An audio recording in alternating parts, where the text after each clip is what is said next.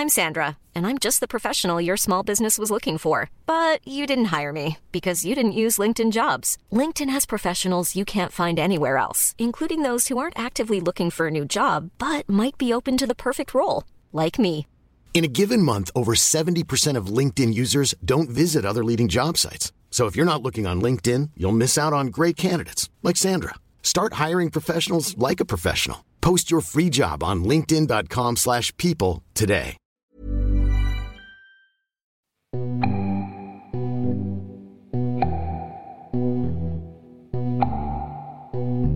Allez, salut, c'est Thomas Rozek. Ce vendredi 20 septembre 2019 aurait dû être un jour de fête pour les franges les plus psychédéliques du peuple des zinzins d'Internet. C'est en effet aujourd'hui que des milliers de personnes avaient prévu d'envahir littéralement la zone 51 dans le Nevada aux États-Unis pour enfin révéler la vérité au sujet de la base militaire confidentielle, à savoir qu'on y trouvait des preuves de rencontres entre humains et extraterrestres. Un fantasme très ancien, l'une des bases même des croyances ufologiques modernes.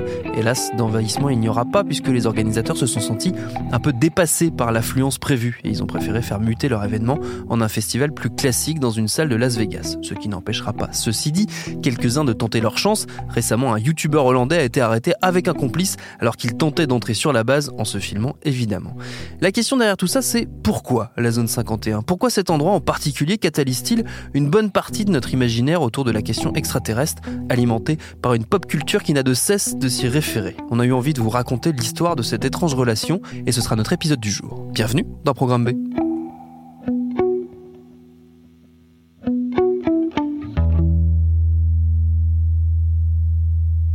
À la fin de l'année 96, vous auriez fait un sondage dans mon collège.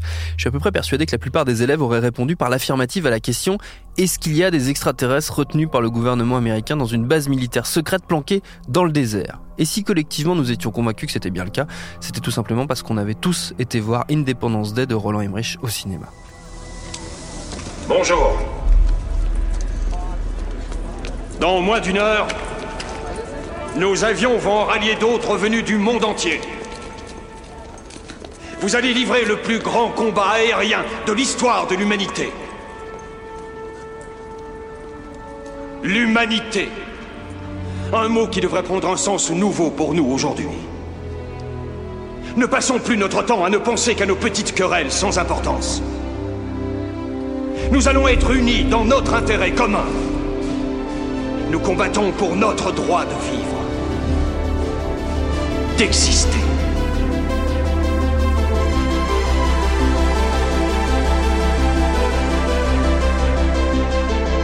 Alors non pas que les performances d'acteurs de Will Smith, Jeff Goldblum et Bill Pullman aient été d'une telle puissance qu'elles en avaient aboli notre perception de la différence entre fiction et réalité, mais il faut bien se rendre à l'évidence. Dans le grand merdier de la préadolescence, il est assez tentant, voire ultra séduisant, de se laisser embarquer dans le fantasme du grand complot extraterrestre. D'ailleurs, ça n'avait rien de bien original, et les petits frissons d'excitation mêlés de frayeur que nous inspiraient ces deux petits mots, zone 51, nous étions loin d'être les premiers à les ressentir.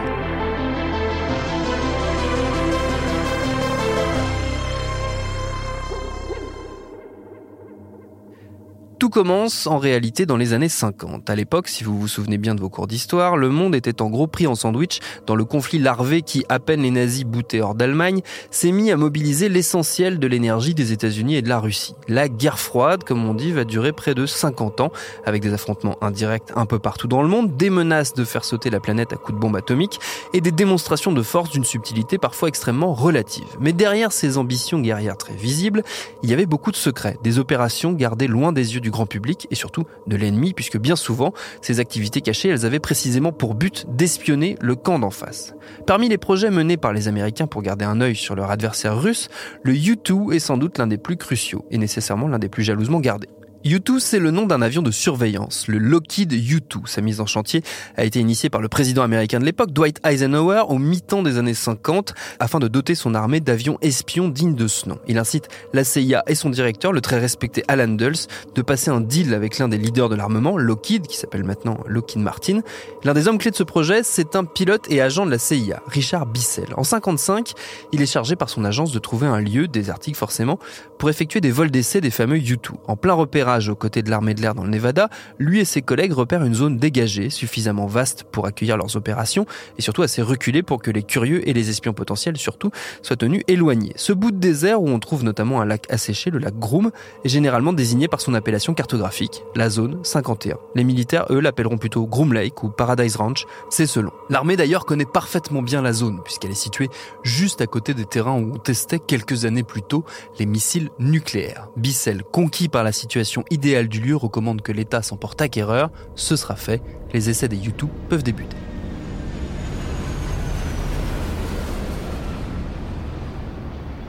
Cet avion, si on s'attarde quelques instants dessus, il est tout sauf anodin dans l'histoire stratégique et militaire américaine. Il fait rapidement l'épreuve de son efficacité. Il faut dire que ses capacités sont pour l'époque tout à fait remarquables. Sa grande force, c'est d'être en mesure de voler à plus de 21 000 mètres d'altitude, soit le double des avions de ligne, ce qui lui permet d'échapper, sur le papier en tout cas, aux radars et aux missiles antiaériens. Il est utilisé pour mener des missions photographiques grâce à des appareils de haute précision et à des pellicules créées tout spécialement par Kodak. C'est dans le cadre d'une de ces missions que l'avion, malheureusement pour lui, va de l'anonymat que son statut d'appareil espion devait lui garantir. Le 1er mai 1960, un U-2 est abattu par les forces de l'URSS alors qu'il survole les monts Oural. Le pilote, Francis Gary Powers, s'éjecte et est capturé. Il va passer 10 ans dans les prisons russes avant d'être libéré en échange d'un espion soviétique. Son histoire est notamment au cœur d'un film de Steven Spielberg, Le pont des espions. Nous sommes engagés dans une guerre. Cette guerre, pour le moment, n'implique pas des hommes armés, elle implique des renseignements. Un événement important s'est produit. On a arrêté un espion soviétique. À partir de maintenant, vous n'appellerez plus l'U-2 avion de reconnaissance. Vous allez prendre des photos aériennes du territoire soviétique.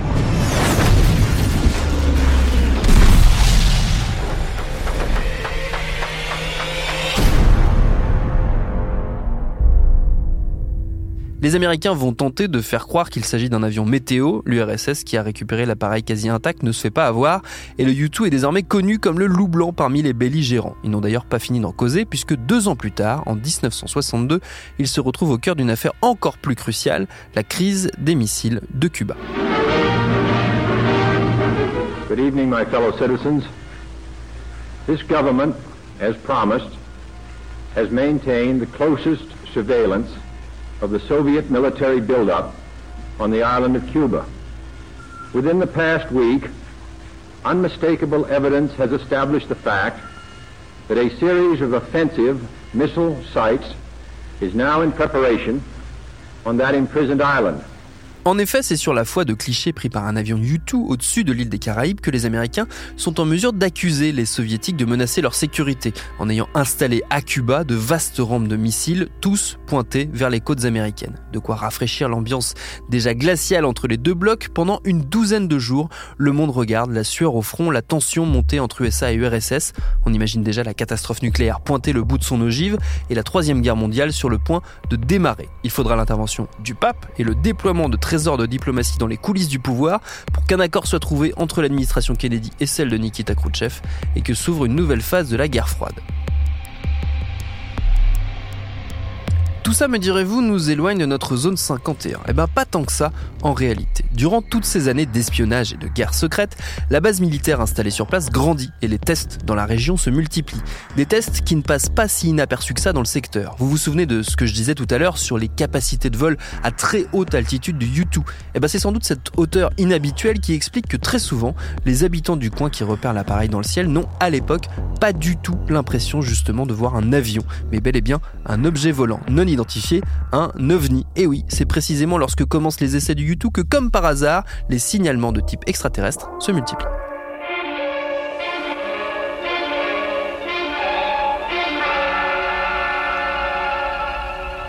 Les envahisseurs. À présent, Marcel Vincent sait que les envahisseurs sont là.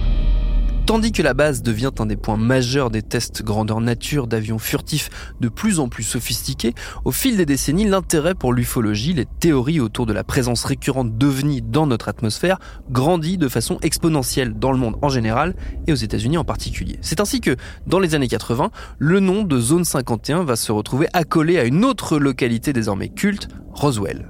Roswell, c'est cette ville du Nouveau-Mexique dans le sud du pays qui, en 47, est le théâtre d'un incident étrange, source de nombreuses spéculations. Si on s'en tient aux strictes déclarations de l'époque, le 8 juillet 1947, un propriétaire de ranch dans la campagne environnante de Roswell découvre sur sa propriété de nombreux débris éparpillés, des bouts de métal, de fuselage qui semblent être littéralement tombés du ciel. Il alerte les services du shérif qui eux-mêmes se mettent en cheville avec l'aviation militaire. Parmi les objets ramassés sur place, un disque de métal qui ne manquera pas d'alimenter les fantasmes ultérieurs ultérieurement. Rapidement, une version officielle émerge, celle du crash d'un ballon météo. Mais dès les premiers jours, des affirmations étranges émergent dans la presse qui relaient la rumeur selon laquelle les fameux débris ne seraient pas de ce monde. L'idée est lâchée. Est-ce qu'il ne s'agirait pas d'un vaisseau extraterrestre Des ovnis se sont-ils écrasés sur Terre Avons-nous eu un contact avec des extraterrestres Le gouvernement américain dissimule-t-il une énorme conspiration sur les ovnis dans les années 80, de nombreux auteurs vont relancer cette idée, témoignage à l'appui, si tant est que près de 40 ans après les faits, ces propos rapportés aient une quelconque valeur. Il n'empêche, l'idée d'une expédition extraterrestre qui se serait crachée au Nouveau-Mexique connaît un énorme succès. On débat très vivement dans la communauté des fans d'OVNI pour savoir si oui ou non on peut accorder du crédit à l'histoire dont les bases semblent bien fragiles. À la fin des années 90, l'histoire de Roswell connaît un coup d'accélérateur qui sera par ailleurs fatal à sa popularité. La plupart des ex-gamins de ces années-là, dont je fais partie, s'en souviennent très bien. En 93, un producteur britannique crée l'événement lorsqu'il affirme avoir en sa possession une cassette sur laquelle on trouve des images à peine croyables. Et pour cause, on y verrait l'autopsie filmée à la fin des années 40 de l'équipage du prétendu vaisseau spatial de Roswell. En clair, des aliens découpés par de mystérieux scientifiques américains dont le plus grand secret voilà près de 50 ans. Immédiatement, la presse mondiale se met en branle, tout le monde veut voir les fameuses images, même si dès le début un léger vent de scepticisme flotte dans l'air. Il n'empêche, des dizaines de chaînes de télé à travers la planète vont débourser de grosses sommes pour récupérer la chose. En France, c'est TF1 qui est sur le coup, flairant la bonne affaire, la chaîne commercialise la VHS de l'autopsie avant d'en diffuser des extraits en 95 dans l'Odyssée de l'étrange, animé par l'impayable Jacques Pradel. C'était une rumeur, ce film, on pouvait paraît-il le trouver euh, à Londres, et d'après la rumeur, un producteur de films anglais aurait acheté ces images à un caméraman, un ancien caméraman de l'armée américaine qui les aurait lui-même tournées en 1947 sur une base secrète des États-Unis. Ce film étant présenté donc comme montrant l'autopsie d'une créature extraterrestre. Alors nous allons tout à l'heure nous poser toutes les questions que suscite un tel sujet, mais je voudrais tout d'abord, en commençant cette émission, que vous vous retrouviez comme moi, que vous ayez la même impression que celle que j'ai eue au mois de mai dernier à Londres lorsque j'ai découvert ces images. Dix ans plus tard, le producteur à l'origine de ce fabuleux coup médiatique et financier, puisqu'on parle de plusieurs millions d'euros de recettes, finit par reconnaître ce que tout le monde supposait, les images sont fausses. Les extraterrestres sont en latex, les organes qu'on aperçoit sont ceux de moutons, et le tout a été fabriqué sur commande par un spécialiste des effets spéciaux, autant pour le fantasme. Et la zone 51 alors? Eh bien justement, au cours de ces années 80 où Roswell revient en force dans l'intérêt du public, une théorie émerge. Elle veut que la base serve entre autres à dissimuler les débris du crash, voire les restes de ces passagers, afin que les uns et les autres soient étudiés par les militaires, ces derniers trouvant dans les engins ramassés en 47, qui sont forcément d'une technologie largement supérieure à la nôtre, l'inspiration pour développer des avions de plus en plus performants. Là où l'histoire fait une amusante répétition, c'est que comme pour le U-2 confondu avec des ovnis, le fameux vaisseau spatial de Roswell est lui aussi lié aux activités d'espionnage des États-Unis durant la guerre froide. En 95, l'armée de l'air américaine a publié un rapport pour mettre un terme aux spéculations. Dans ce dernier, elle admet l'existence du projet Mogul, un programme top secret de ballons-sondes photographiques destiné à espionner l'URSS, précisément les sites sur lesquels le gouvernement de l'époque suspectait les soviétiques de tester leurs bombes nucléaires. En 47, il n'avait pas encore mené d'essai, les Américains lançaient donc des grappes de ballons vers les différentes zones suspectes. Et c'est un de ces ballons, chargé de micros et d'émetteurs, qui s'est craché à Roswell. La réalité est souvent bien décevante, ça n'empêchera pas par contre la fiction de continuer de rêver aux aliens de Roswell planqués sur la zone 51. Je parlais d'Independence Day en intro, c'est très précisément l'un de ces arcs narratifs, parce qu'on ne l'a fait pas à Will Smith. Tu sais, j'étais censé être en perme ce week-end. Mais non, je me retrouve à traîner ton gros cul à travers le désert torride avec tes rastas qui dépassent de mon parachute. Il a fallu que tu te ramènes sur Terre pour venir jouer les gros bras. Et puis c'est quoi cette odeur de merde? Ah, ah Je devrais être à un barbecue Mais je suis pas en pétard Tout va bien. Tout va très bien. Blague à part, si la zone 51 trimballe cette image tenace d'être le lieu où se cache la vérité sur les rencontres avec les extraterrestres, c'est parce que cette idée a été alimentée par des personnalités troublantes. C'est notamment le cas d'un personnage essentiel dans cette mythologie moderne, Bob Lazar. En 1989, un homme fit la lumière au sujet de Dreamland. Il s'appelait Bob Lazar et il prétendait avoir travaillé au site de Groom Lake sur des engins extraterrestres. La base se trouve contre le flanc d'une montagne. Une petite montagne ou une grosse colline. Il y a neuf portes de hangar et ces portes ne sont aucunement des portes métalliques brillant dans le désert. Elles sont peintes ou vaporisées d'une texture sableuse. Et je peux vous l'assurer, c'est afin d'éviter que des satellites ne photographient l'installation, car elles se fondent ainsi dans la montagne. D'après ce que j'ai pu voir, c'était plutôt efficace. La première fois que j'ai conduit dans le secteur, toutes les portes de hangar étaient fermées. Mais à une faible distance, on s'apercevait qu'il s'agissait de portes et qu'elles pouvaient s'ouvrir. Nous avons contourné le flanc gauche de l'installation et là se trouvait l'entrée principale. Nous avons passé plusieurs portes et le contrôle de sécurité, puis nous avons pénétré dans ce qui ressemblait à un bâtiment gouvernemental typique.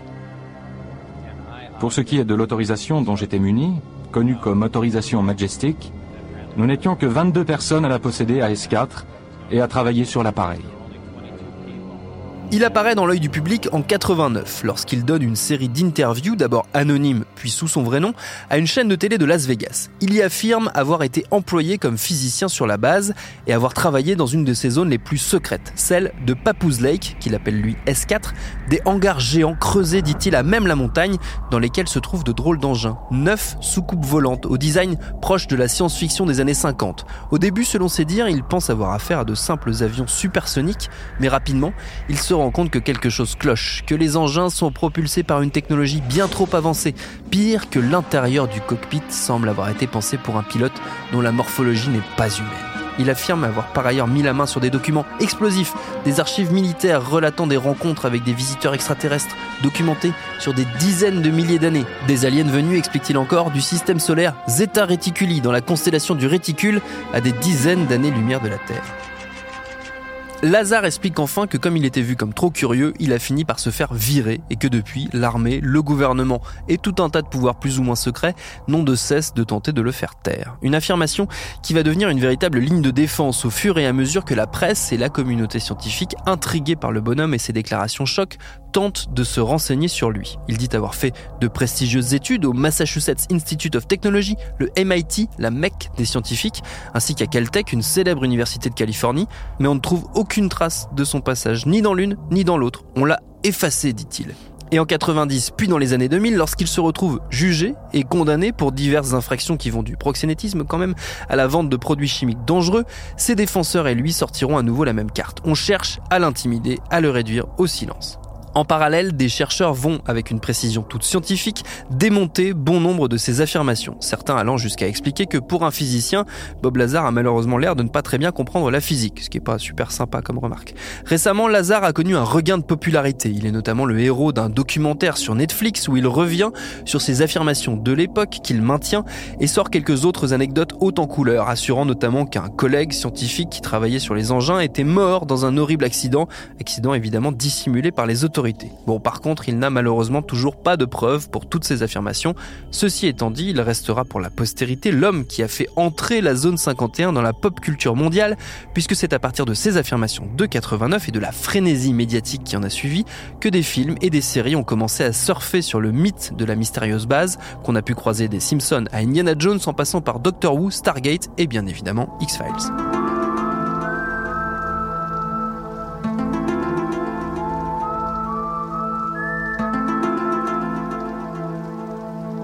Et si la vérité est ailleurs, il serait injuste de se quitter sans préciser que la zone a enfin eu l'auguste honneur d'être associée à l'une des plus anciennes, des plus tenaces, des plus emblématiques théories du complot du XXe siècle, celle de la fausse mission lunaire. Voilà, ok pour la télévision. C'est le premier geste que doit faire Armstrong lorsqu'il descend, tiré sur une poignée qui se trouve sur la plateforme, ce qui provoque l'ouverture de la case où se trouvent les équipements, les outils et la caméra. Armstrong vient de procéder à la dernière vérification du circuit télévisé. Voilà. Voilà le pied d'Armstrong. au centre et en bas de votre écran.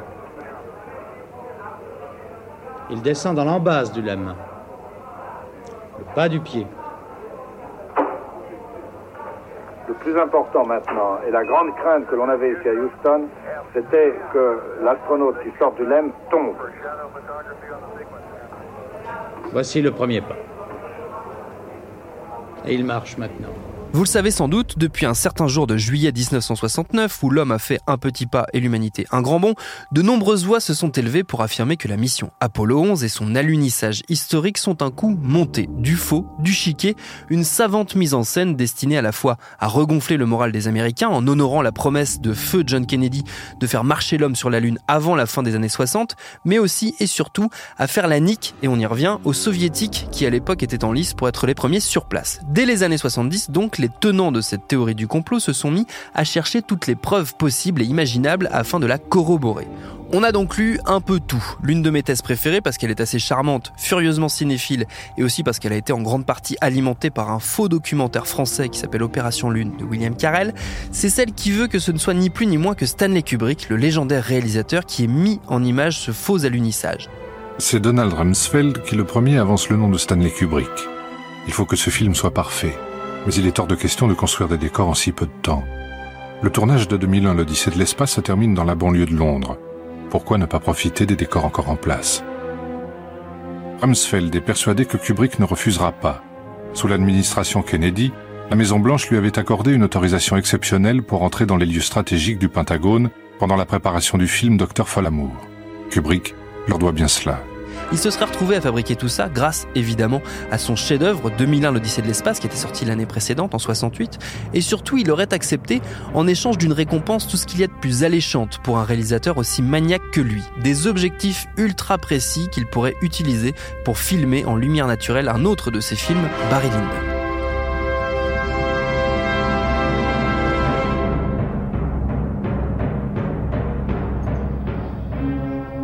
La théorie va très très loin. Certains affirment par exemple que le film Shining, qui est sorti plus de dix ans après l'alunissage d'Apollo 11, serait en réalité une confession déguisée de Kubrick, assailli par le remords d'avoir cédé au gouvernement américain, terrifié à l'idée de rendre publique la supercherie au péril de sa vie, et chargeant son film d'horreur de messages subliminaux. Le personnage de Jack par exemple, joué par Nicholson, qui est rongé par des démons semblables à ceux que trimballe Kubrick du fait de son secret. Le pull porté par Danny, qui porte la mention Apollo 11, la fameuse moquette de l'hôtel Overlook où se passe le film qui ressemble au site de lancement de la fusée. Et pire encore, la chambre 237, l'un des lieux les plus terrifiants de Shining, qui serait ainsi nommé en référence aux 237 000 miles qui nous séparent de la Lune. On trouve tout ça notamment dans un documentaire passionnant de dinguerie qui s'appelle justement Room 237.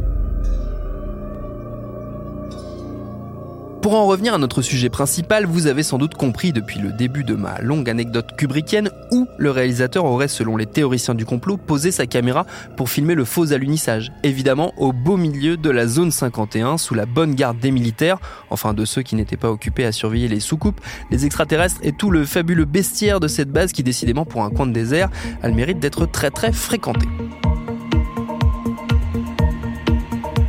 Voilà pour cette rapide exploration des mythes et légendes de la zone 51, sans doute l'un des avatars les plus actifs encore aujourd'hui de ces 40 années de guerre froide entre USA et URSS qui auront plongé l'humanité dans des abîmes d'angoisse. Et on sait bien que quand la réalité est effrayante, rien ne vaut le fantasme, le rêve et la fiction pour s'en affranchir.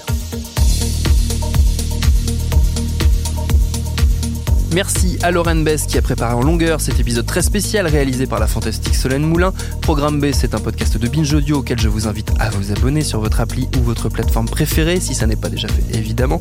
Pour nous parler, c'est Facebook ou Twitter et je vous dis à lundi pour un nouvel épisode.